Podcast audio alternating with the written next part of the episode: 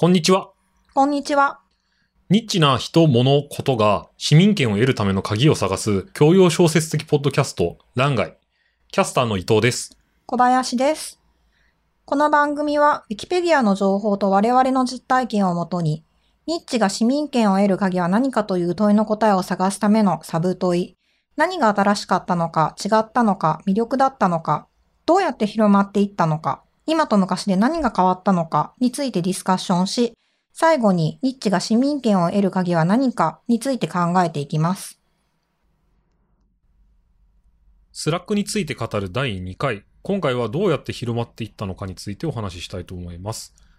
入り口のところでは前回もお話しした通り、パッケージ化によって導入コストが下がっていたというのがまあポイントじゃないかという話はしたんですけれども、まあその後どうやってみんなが使うようになっていったのかみたいな話が今回のテーマになるかと思います。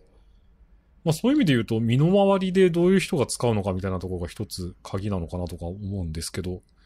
なんか私の周りだと結構あの企業から大学の方にちょっとまた戻って、あの研究室内で使ってるみたいな人結構いたりしますね。うーん、どこで知ったんですかね？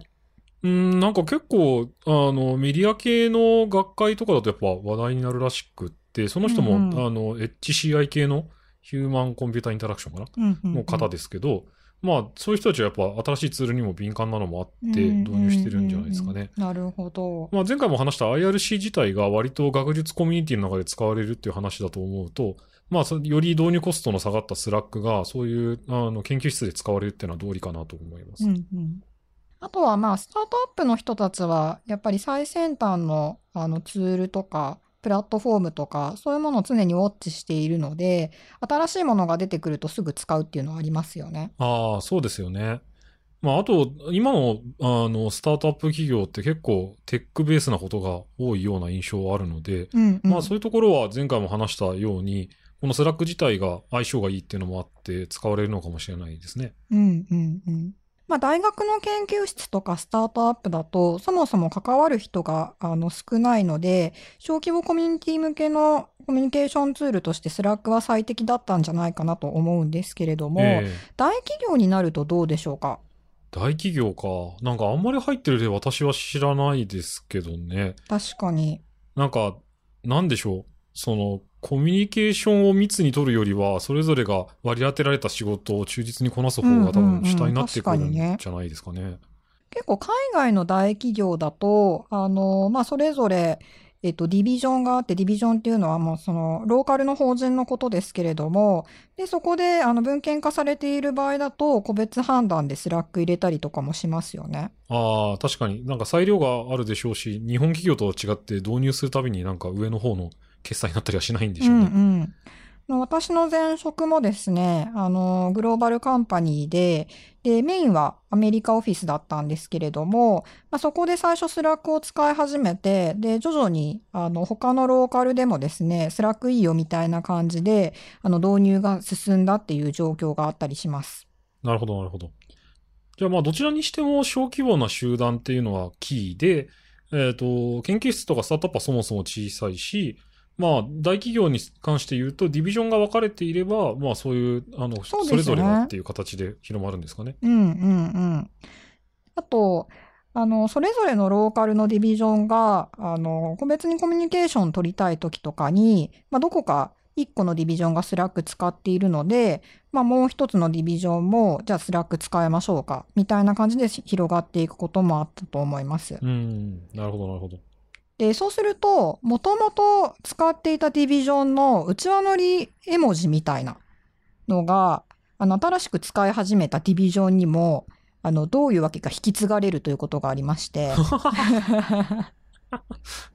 私が前職で勤めていた会社もですね、あの、もともと、あの、サンフランシスコのオフィスで Slackを使っていて、で、まあ、その影響でコミュニケーションを取るようになった、まあ、ジャパンの、あの、オフィスにも Slackが導入されたという風な流れがあったらしいんですけれども、はいはい。あの、おそらくサンフランシスコの従業員である、あの、サムっていうよくわからない外人の、あの、個人絵文字みたいなのが、あの、ジャパンオフィスで Slackを使い出した時も、あの、なぜか流行したと。なんか、内輪ノリっていうのは、なんか国内ですら結構あれですけど、なんか海外の内輪ノリが持ってこられるとマジで意味わかんない。そうそうそうそう。やっぱりね、ジョークのセンスが違いますからね。ああ、そうですよね。で、まあ我々の身の回りで言うと、まあ研究室、スタートアップ、それからグローバル企業の各ディビジョンみたいな感じで広がるのを目にしたことがあるわけですが、これオフィシャルにはどういうふうに、あの、言われているんでしょうか？なんかどうもですね、最初のうちは、なんかお友達企業みたいな、8か10みたいな話を確かそれこそ、あの、創業者のバターフィールドさんがしているような記事があったような記憶があるんですけど、あの、お友達に声をかけて使ってもらうっていうのから始めて、で、そこのフィードバックを得つつ、なんか、あの、あるタイミングで、その、スラックのことをポストした記事があったらしくって、なんかそれは、なんかレガシーメディアっていうふうに書いてありましたけれども、うん、で、その記事が結構流行ったのかな？かなんかして、うん。なんか初日8000サインアップみたいな話になったのは、それが、んなるほど。うん、そんな話だったような気がします。で、なんかこのレガシーメディアがそのシェアされるから、あの、使われていくっていうのは、なんかこのアプリが、あの、ビジネス目的にしてたっていうところとも相性が良かったのかななんて思いますね。ということは、最初は初期メンバーの一人であるスチュワートさんの人的ネットワークというか、スタートアップネットワークみたいなところをベースに広げたっていうことなんですかね。で、その上で、えっ、と、おそらく、あの、まあ、世の中の少し権威のあるメディアが、あの、記事として書いて、で、それを見た人がどんどんシェアをしたと。ええおそらくそういう形だと思いなます。るほど。これ前回話した Facebook だと、あの、2C のサービスだったこともあって、えっと、SNS とかバイラルとか、まあそういうところで広がっていったというふうな話もあったんですが、まあ今回は 2B のサービスなので、ある程度権威の裏付けがあった方が広まりやすかったということなのかもしれないですね。そうですね。なんか、そういう、なんて言ったらいいんでしょう。あの人人たちも使ったことのあるツールなら使ってみるかみたいな、そんな感じなんですかね。うんうんうんうんうん。確かに企業に何かツールを導入するといったときに、まあセキュリティの問題とかね、あの、いろいろありますから、やっぱりちゃんとしたあのサービスであるっていうことを何かに担保してほしいというのはあるでしょうね。そうですね。まあ、レガシーメディアがきっかけだったっていうのも結構わかるなというふうに思いますけれどもう。んうんうんうん確かに、そうですね。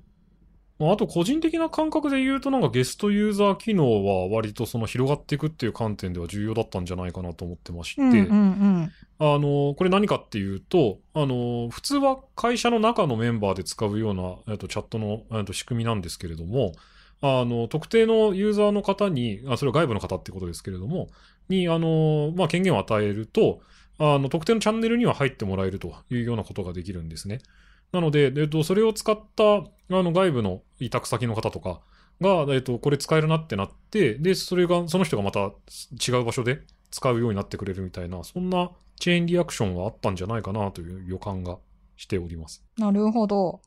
これ余談ですけれども、あの、外部の方がスラックに参加されるときって、結構その、ユーザー名が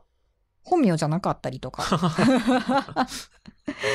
最初から最後までこの方は一体本名は何なんだろうと思いながらあだ名で呼び続けるってありません？ありますね。あと、まあ逆のパターンで、なんか、あだ名だけ知っているから本名がわかんないのもそうですけど、本名だけ知っていて、なんか、あ、そ途中でれもある。なんか、この人か？みたいな。私もですね、あの、ゲストユーザーで外部から参加されていた方がですね、はいあの、ずっとあだ名だったので知らない人だと思ってたら、あの、プライベートの友人だったということがありました。それは凄まじいですね。はっとして LINE で、もしかして LINE、あ、LINE じゃない、スラック参加してるっていうふうに聞きましたけれども、そしたら、あの、ご本人だということが判明してですね。それ向こうは気づいてたんですか？向こうは、どうだったのかな？ちょっとわかんないですけどね。めっちゃ面白いですね。うん。まあ、あとなんかあの、DM、えっと、ダイレクトメッセージといって直接話しかける機能もスラックあるわけなんですけれども、なんかその時になんか、名名字とかあ名前が一緒だと、あの、検索した時に、うっかりゲストユーザーの人が引っかかっていて、なんか危うく話しかける、かけるみたいな、なヒヤリハットは私よくあります。なるほど。確かに、あの、ゲストユーザーが入れるっていう機能を入れていると、まあ、そのゲストユーザーの方が便利だなっていうふうに思って、まあ、自分が本職として勤めている会社の方に広めるとか、あの、そういう相乗効果はありそうですね。そうですね。まあ、あと嬉しさ的な意味になっちゃいますけれども、なんかフリーランスとかで仕事してる人が、なんかいろんな、あの、企業様のクライアント、あの、なんでしょう、案件持ってる場合でも、一つの、あの、チャットアプリで、いろんな企業とやり取りできるっていうのは、まあ便利だったんでしょうね。うんうんうんちょっと広がるとは違う話になっちゃいますけどうん。う。んうんうんうん。これ、スラックが世の中に広がっていくときに、あの、主力となった、まあ、アーリーアダプターというか、それは誰だったんでしょうかね。これちょっとなんか出てなくてよくわかんないんですよね。ただなんか、やっぱりエンジニアを抱えるスタートアップとかっていうところが一番、あるんじゃないかなと思いますけどね。そうですよ。ね。あの、やっぱり、スラックの画面構成って、まあ、エンジニアの方がコード書くときの、あの、画面構成と非常に似ているので、まあ、そういう意味では、あの、スラック自体がエンジニアだけじゃなくて、えっと、ビジネスとか、あとクリエイティブとか、まあ、そういった職種の方も含めてみんなで使えるような仕立てになっていたとはいえ、やっぱり最初にあの、ドライブしたのはエンジニアだったんじゃないかなという気がしますね。そうですね。なんか前回も話しましたけれども、なんか出自自体がゲームの開発に使われてたのもそうですし、その連携機能とかも結構、あの、まあ、コードとまではいかないんですけど、少し、あの、手を加えないと連携機能使えなかったりもしますから、まあ、エンジニアの方が使いやすいっていうのはそうなんでしょうね。まあ、クリエイティブとかビジネスとか他の職種の人たちは、まあ、エンジニアの皆さんがどういうふうにスラックを使っているかを見ながら学んでいったというふうな感じなのかなと思ってますね。うん。なるほど。それなんかやっぱご自身の感覚でもそうですか？なんか私はこれこそバイトで使ってたんで、なんかううん。その最初の頃からそういうコミュニケーションで使うものだってイメージが強いもんですから、うんうんうん。なんかあまりこう、うんなんかスラックだからみたいな違いが感じ取れてないんですけど。まあ私最初スラックを使い始めた時は、やっぱりあの文章をあのどんどんどんどんあの書いていくというか、ええあのそれが苦手で、だからオンボーディングコストは結構高かったなというふうに思いますね。ああ、なるほど。うん。で、あと、あの、昔ですね、えっと、まあ、自分より10個ぐらい年下の、あの、まだ学生のエンジニアの子と話してた時に、はい。まあ、スラックって今は、あの、ビジネスとかクリエイティブとか、まあ、職種関わらず皆さん使ってますけど、ええまあ、当初はやっぱりエンジニアしか使ってなかったですよね、みたいなことを、あの、言っていたので、へえあの、それ実感としてあるんじゃないかなと思います。なるほど、なるほど。じゃあ、あの、おっしゃってくださったような流れは確実にあったんでしょうね。うん。まあ、そういう意味で言うと、エンジニアを抱える、あの、スタートアップはわかるとして、なんか、日本の大企業とかって、なんかもはやよくわかんないなって思ったんですけど、今後なんかスラックとか活用されたりするんですかね？どうですかね？あの、マイクロソフトの Teams を使っている会社さんは増えてきていますけれども、ええ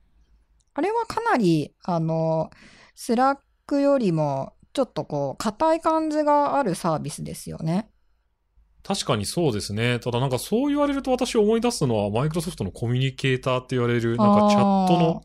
仕組みで、うん。なんか私も大企業にいたことはあるんですが、なんかその時はコミュニケーターだけあの使えるようになった時から、なんかやたらその同期の人のなんかしょうもない DM っていううんか、確かに。なんかコミュニケーションが飛んでくる比率が上がって、なんか、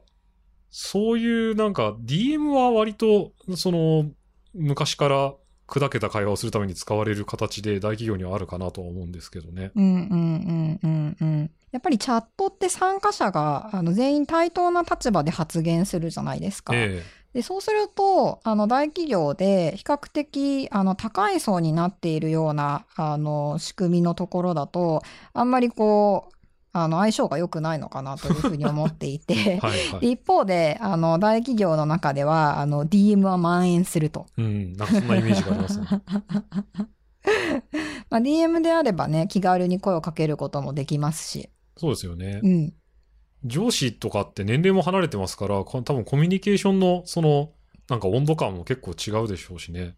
絵文字とか、うんスタンプとかって、確かに。どうやって広まっていったのかのポイントは、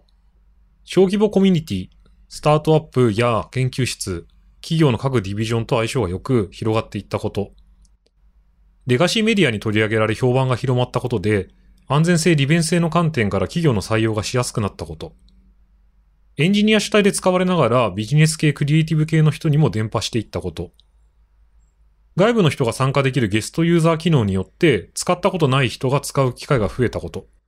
の4つがポイントではないかというのが我々の答えです。ツイッターでは皆さんの答えも募集しています。アットマーク、ランガイアンダーバーポッドキャストまで、ハッシュタグ、シャープランガイをつけてぜひ投稿してください。またね。